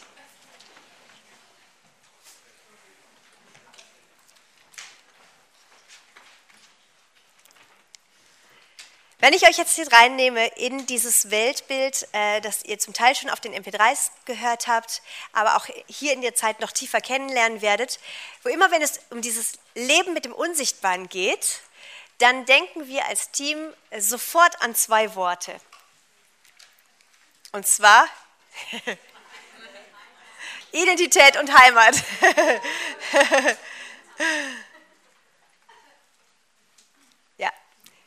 Genau, bleiben wir bei dem. Das Weltbild, äh, ähm, wo ich euch reinnehmen möchte, ist, hat zu tun mit Identität und Heimat. Ähm, aber nicht nur, es gibt noch einen dritten Punkt. Also das ersten beiden, was uns sofort einfällt, ist Identität und Heimat. Und äh, darin werdet ihr ganz viel erleben und werdet ihr tief mit hineingenommen werden in dieser Zeit. Wirklich, lernt eure Identität in Christus kennen. Ihr seid in Christus jemand ganz anderes, als ihr vorher wart. Ihr seht noch genauso aus, ihr habt noch den gleichen Persönlichkeitstyp, man erkennt euch auch noch voll, weil, weil ihr seid nicht einfach alle gleich gemacht, sondern im Gegenteil, ihr seid herrlich unterschiedlich. Aber in Christus seid ihr nochmal völlig anders, als ihr vorher wart. Und Teil dieser Schule ist, dass ihr vertraut werden sollt mit dem, wie sieht die neue aus? Wie sieht die neue Esther aus? Wie sieht der neue Peter aus? Wie sieht der neue Fabian aus? Dass ihr das vor Augen haben könnt und wirklich gegründet werdet in dieser neuen Identität, wer ihr seid in Christus. Ähm, das ist das Menschenbild eigentlich, das sich verändert hat mit Jesus auch, weil wirklich auch die, die Sicht auf den Menschen muss komplett sich verändern mit Christus. Und das Zweite ist die Heimat. Und da wir lieben dieses Wort Heimatkunde, ihr bekommt Heimatkundeunterricht in dieser Zeit weil ihr wirklich äh, kennenlernen und entdecken dürft, was Gott uns in diesem Königreich, in unserer unsichtbaren Heimat angeboten hat. Und da liebe ich ganz besonders diesen Vers, das ist einer meiner Lieblingsverse aus 1. Korinther 2, 9 bis 12, weil da dieses Schwärmen äh, total rauskommt, was die Bibel sagt. Was kein Auge gesehen und kein Ohr gehört hat und in keines Menschen Herz gekommen ist, was Gott denen bereitet hat, die ihn lieben. Uns aber hat Gott es offenbart durch den Geist, denn der Geist erforscht alles, auch die Tiefen Gottes.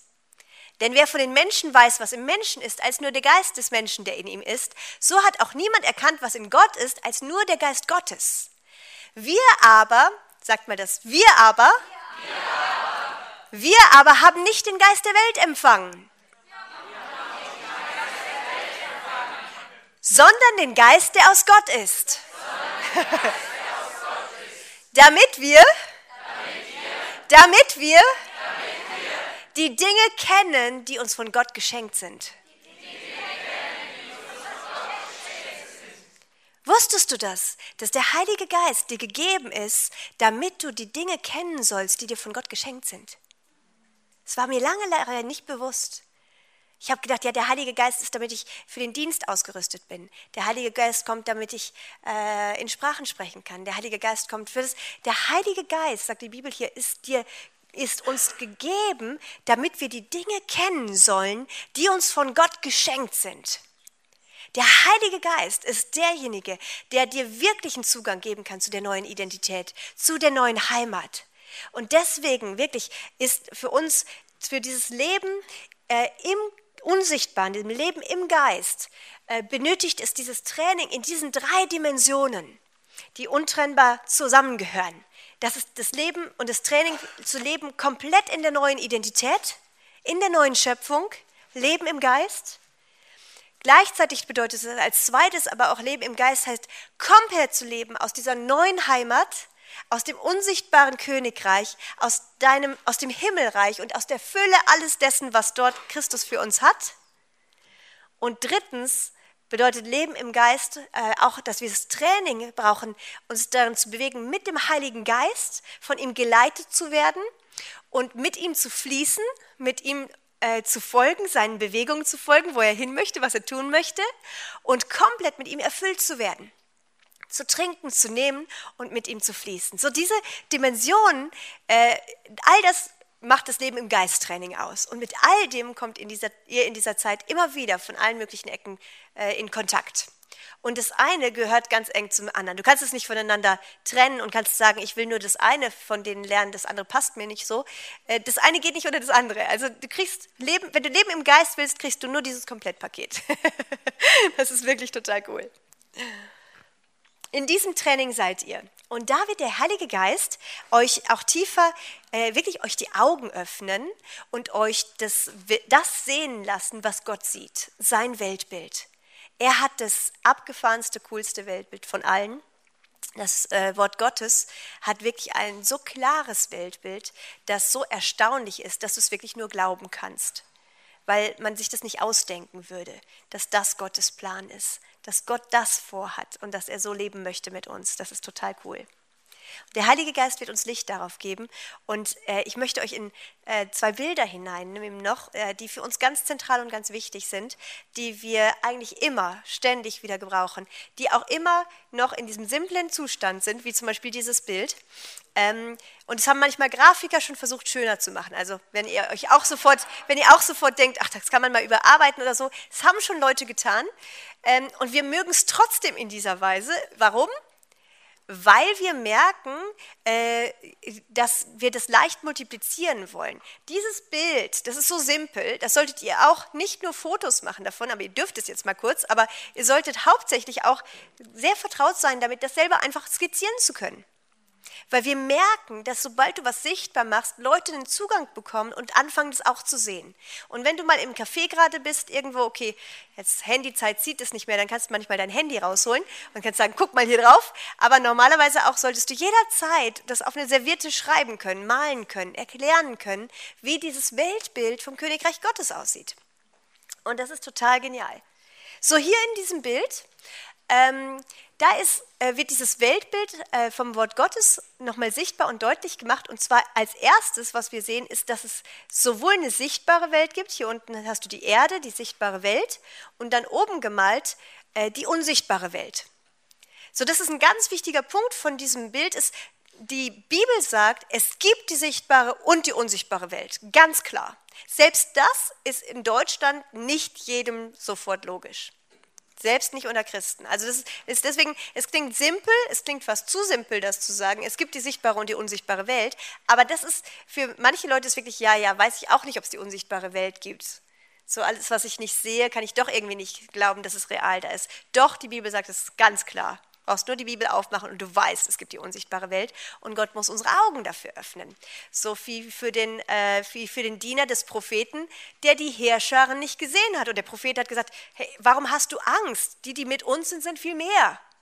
Viel zahlreicher als die, die uns gerade da angreifen wollen im Sichtbaren. Und der, der Diener hat es nicht gesehen. Und der Prophet hat gesagt, Herr, öffne ihm doch die Augen, damit er endlich sieht. Das ist, das, das ist ja nicht auszuhalten, dass der gar nichts mitkriegt äh, und sich so fürchtet, weil die Realität sieht ganz anders aus. Und unsere Augen müssen geöffnet werden für die unsichtbare Welt. Es gibt die unsichtbare Welt. So, jedes Bild ist natürlich begrenzt, ähm, gerade weil es eben zweidimensional ist, ist natürlich nicht oben und unten, sondern äh, sichtbare und unsichtbare Welt sind gleichzeitig ineinander. So, ich bin hier in der sichtbaren Welt jetzt gerade in diesem Moment, aber ich bin gleichzeitig in der unsichtbaren Welt, gleichzeitig im Thronsaal, gleichzeitig vor dem Thron der Gnade, im Unsichtbaren. Sieht man nicht mit diesen Augen. Im Sichtbaren sehen wir nur diesen Raum, aber ich bin gleichzeitig in der unsichtbaren Welt. So, diese Realität steht für jeden Menschen. Jeder Mensch ist gleichzeitig in der sichtbaren und unsichtbaren Welt. Die Sache ist nur die, in der unsichtbaren Welt gibt es zwei verschiedene Herrschaftsbereiche, zwei Reiche, in denen es komplett unterschiedlich ist. Das ist das Reich der Finsternis und das Reich des Lichts.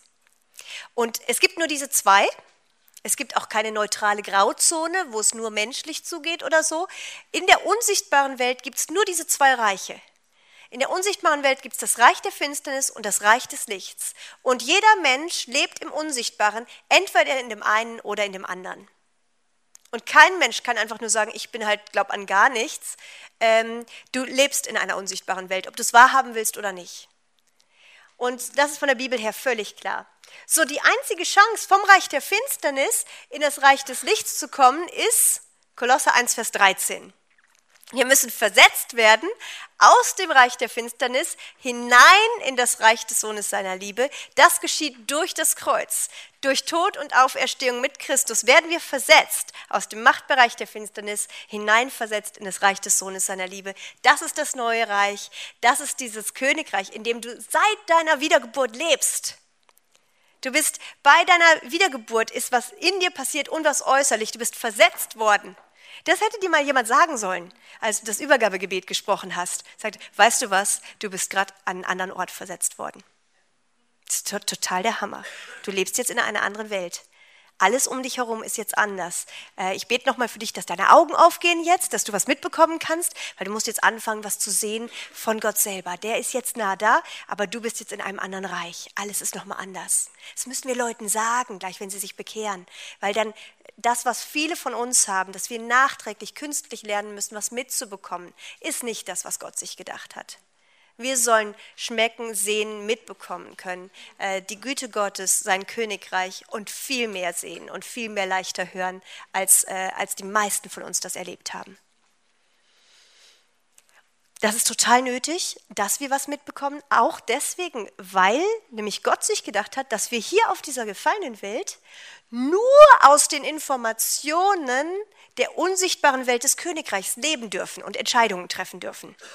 Das ist Leben im Glauben, das ist die große Herausforderung, in der wir uns befinden, dass Gott tatsächlich gesagt hat, das gefällt mir, dass Menschen hier auf der Erde leben, in der sichtbaren Welt, aber nicht mehr bestimmt werden durch das Sichtbare.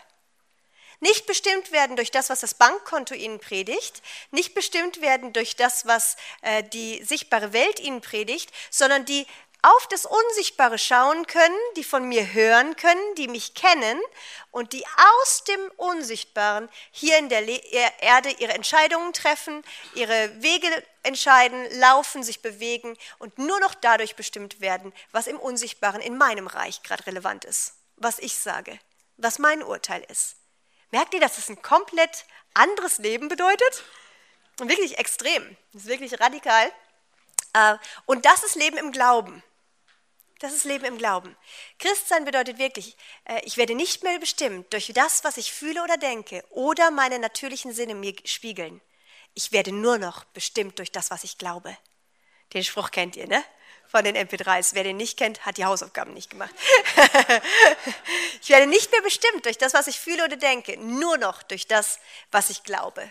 Und deswegen müssen wir das, äh, das was wir glauben, äh, im Unsichtbaren äh, uns darin bewegen können, das Wort Gottes hören, sehen, aufnehmen können und uns darin bewegen können. Das gefällt Gott, dieses Leben im Unsichtbaren, dass wir ihm dadurch Ehre machen, weil Gott weiß selber, dass hier in der sichtbaren Welt fast alles ständig komplett dagegen spricht, was das Wort dir sagt. Und Gott gibt dir was, was unsichtbar ist und sagt, halte das fest, das überwindet schon diese sichtbare Welt. Aber es ist eine ganz schöne Herausforderung, dass du wirklich das Sichtbare sagst, was ganz anderes die ganze Zeit und du sagst, aber ich glaube dem Unsichtbaren mehr. Das macht ein normaler Deutscher nicht. Das macht ein normaler Schweizer nicht. Der sagt, jetzt ist vernünftig daran zu gehen und sagt, nein, ich glaube mehr dem Unsichtbaren. Aha, okay. Hm. Da wirst du vielleicht wirklich zur Beratung geschickt irgendwo oder zum Psychologen oder so. Ähm, aber das ist genau unser Leben. Wir glauben mehr dem Unsichtbaren als dem Sichtbaren. Und deswegen müssen wir, wir müssen überlebenswichtig was mitbekommen von dem unsichtbaren Königreich Gottes. Ja, und deswegen das Coole ist äh, wirklich die Neuschöpfung. Ähm, auf der sichtbaren Welt nehmen wir Infos, kriegen wir Infos aus der sichtbaren Welt. Auf welchem Wege? Durch die fünf Sinnesorgane. Was ist das? Welche sind das? Hören, riechen, schmecken, sehen und tasten. Genau. Diese fünf Sinnesorgane im Natürlichen, durch diese Sinnesorgane bekommst du alle Infos aus dieser, auf dieser Erde, auf dieser sichtbaren Erde. Das sind eben alles Infos aus einer gefallenen Welt. Das heißt, die, die Infos, die du bekommst auf dieser sichtbaren Erde, sind nicht relevant äh, von der Perspektive Gottes aus. Die sind, ähm, entsprechen nicht dem, was Gott sagt. Ähm, Du, aber eben das Coole ist, du bist als Neuschöpfung, äh, bist du ausgestattet jetzt eben auch mit einem zusätzlichen äh, Ausrüstungsset von Sinnesorganen, nämlich geistlichen Sinnesorganen. Und das ist total stark, dass du wirklich bei deiner Wiedergeburt eine neue Schöpfung geworden bist, die auch sehen, hören, schmecken, riechen, tasten kann. Und zwar, was jetzt sehen, riechen, hören, schmecken und tasten soll? Das Reich Gottes unsichtbare Sinnesorgane. Und dein Geist ist ausgestattet damit, weil der natürliche Mensch, die wenigsten von uns haben Gottes Stimme mit diesen Ohren mal gehört. Ein paar von uns ja, aber das ist nicht, das, nicht der normale Alltagsbereich. Wir hören Gottes Stimme mit den Ohren des Geistes. Stimmt's? Wir sehen ihn mit den Augen des Herzens. Ich, äh, so, so im Geist, mit dem Geist nehmen wir ihn wahr. Und das ist ganz simpel Grundlage von der neuen Schöpfung. Es gibt sogar diese Kinderlieder. Ich bin von neuem geboren und mein Herz hat jetzt Ohren und so, wo wir das dann singen, äh, weil das ist real. Wenn du von neuem geboren bist, kriegst du neue Ohren, neues Herz, äh, neue Augen, neue, neuen Geschmackssinn. Du sollst schmecken und fühlen und sehen und riechen, wie freundlich der Herr ist. Und die sollen auch in dieser Zeit immer wieder äh, mit Licht durchflutet werden bei euch, dass die freigesetzt werden, weil da sind sie schon. Keiner von euch muss sich die noch besorgen irgendwo. Äh, so, wenn ihr wiedergeboren seid, habt ihr diese Sinnesorgane, aber unsere Sinne sind nicht geübt meistens, weil wir nicht wussten, dass wir sie haben. Und deswegen wir, äh, stellen wir uns wirklich dem Herrn zur Verfügung nochmal und sagen, Herr, Licht auf meine ganzen Sinnesorgane. Ich höre, dass die da sind, durchflute mich jetzt, dass ich mehr sehe, mehr höre, mehr schmecke, mehr mitbekomme. Und das zweite Bild äh, ist eigentlich auch, äh, fließt dann dahin hinein, ist auch einiges schon drin gewesen, was ich auch jetzt schon gesagt habe. In diesem zweiten Bild, das ihr seht, ist auch ganz zentral ist für euch. Ähm, da ist für uns eigentlich fast das Wichtigste von diesem Bild, ist, dass dieses Bild die Trennung von Himmel und Erde, dass der Himmel oben ist und die Erde unten ist, durchbricht. Hier alles, was gelb ist, ist das Königreich Gottes. Okay? Der Himmel kam auf die Erde. In dem Moment, wo du wiedergeboren wurdest, eben ist nicht nur was innerlich passiert, sondern äußerlich. Du wurdest versetzt in das Reich des Sohnes seiner Liebe. Der Himmel kam auf die Erde um dich herum und du bist im Königreich Gottes. Du bist da hineingeboren. Das ist einfach, das ist, was Gott gemacht hat. Und das heißt, selbst wenn du in einer gefallenen Welt lebst, selbst wenn du an einem Arbeitsplatz bist, wo ganz viel Reich der Finsternis ist äh, und Leute Gott nicht kennen, so du lebst die ganze Zeit im Königreich Gottes. Du bringst es mit. Deswegen manchmal wundert man sich auch vielleicht, dass Leute äh, vielleicht erstmal gegenreagieren und sich ärgern und denken, ich habe doch gar nichts gemacht aber du kommst und du bringst ein anderes Reich mit. Das, was Jesus gesagt hat, das Himmelreich ist nahe gekommen, ist mit dir jetzt auch wahr. Mit dir kommt immer das Himmelreich nahe. Mit dir kommt das Reich Gottes rein in den Job, in die U-Bahn und äh, ist mit dir. Das ist wirklich, ist um dich herum. Das ist, was dieses Bild ganz hauptsächlich ausdrücken soll, äh, dass du eben, dass der Himmel nicht weit weg ist, sondern um dich herum und du darin lebst. Und viele von uns, wir sind hauptsächlich vertraut ein bisschen vielleicht mit der Dimension Christus in uns. Das ist vielleicht noch, was wir kennen, Christus in uns, die Hoffnung der Herrlichkeit und so. Aber es gibt so nur zwei, drei Bibelstellen oder so, wo dieses Christus in uns betont wird. Aber diese andere Dimension, wir in Christus, davon ist die Bibel total voll. Wer wir in Christus sind, dass wir in Christus sind. Und da, da, diese Dimension, das haben viele, viele Christen noch nicht, noch nicht gehört. Und das ist, es ist total krass. Das ist eigentlich das ist die Botschaft des Königreichs. Wir sind in ihm. Das Königreich ist in Christus in ihm. Das, das ist dieser Lebensraum, in dem wir uns bewegen. Das ist das Leben im Geist, in ihm leben, im Königreich leben. Das sind alles, das sind unterschiedliche Worte für die gleiche Sache. Du bist hineinversetzt in eine andere Dimension und bist im Unsichtbaren, lebst du im Königreich Gottes. Hast du noch eine Ergänzung? Ist gut, ne? Habe ich gut gemacht.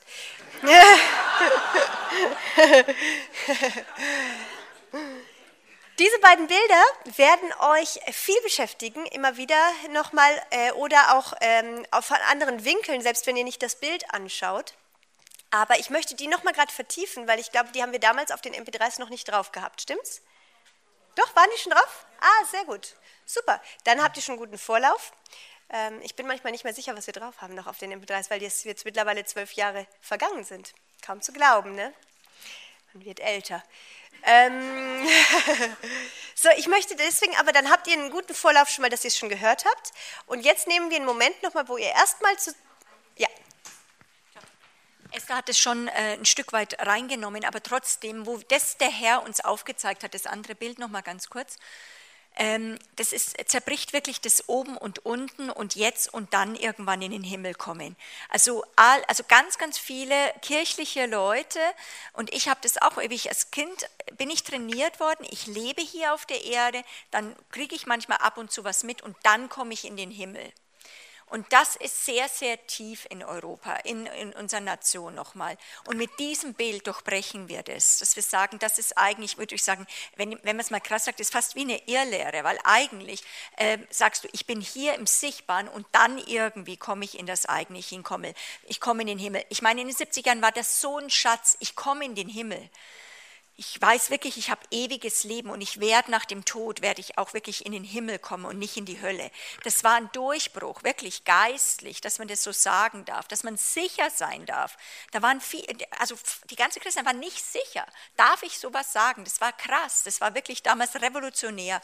So, aber was jetzt wirklich ist nochmal, dass man wirklich merkt, mit den Leuten, denen ihr redet, reden werdet, ihr müsst wissen, dass sie das doch auch sehr stark haben. Ich lebe hier auf der Erde und dann komme ich in den Himmel. Und wir sagen jetzt, so der Himmel ist jetzt schon nahe herbeigekommen. Jetzt darfst du da drin das auskosten. Du sollst jetzt die Schätze erleben schon, zeichenhaft, noch nicht perfekt, wie wenn er das zweite Mal dann wiederkommt. Aber du sollst jetzt schon lernen, im Himmel zu leben. Das ist revolutionär. Das müssen Leute hören. Und das möchte ich nur noch mal also wirklich noch mal betonen, nicht nur die Sinnesorgane oder dem Königreich, für uns ist das inzwischen so normal, aber nicht für einen normalen Christen normalerweise jetzt hier noch in Deutschland. Die meisten leben noch, hier lebe ich und dann komme ich in den Himmel. Und mit diesem Bild durchbrechen wir das. Amen.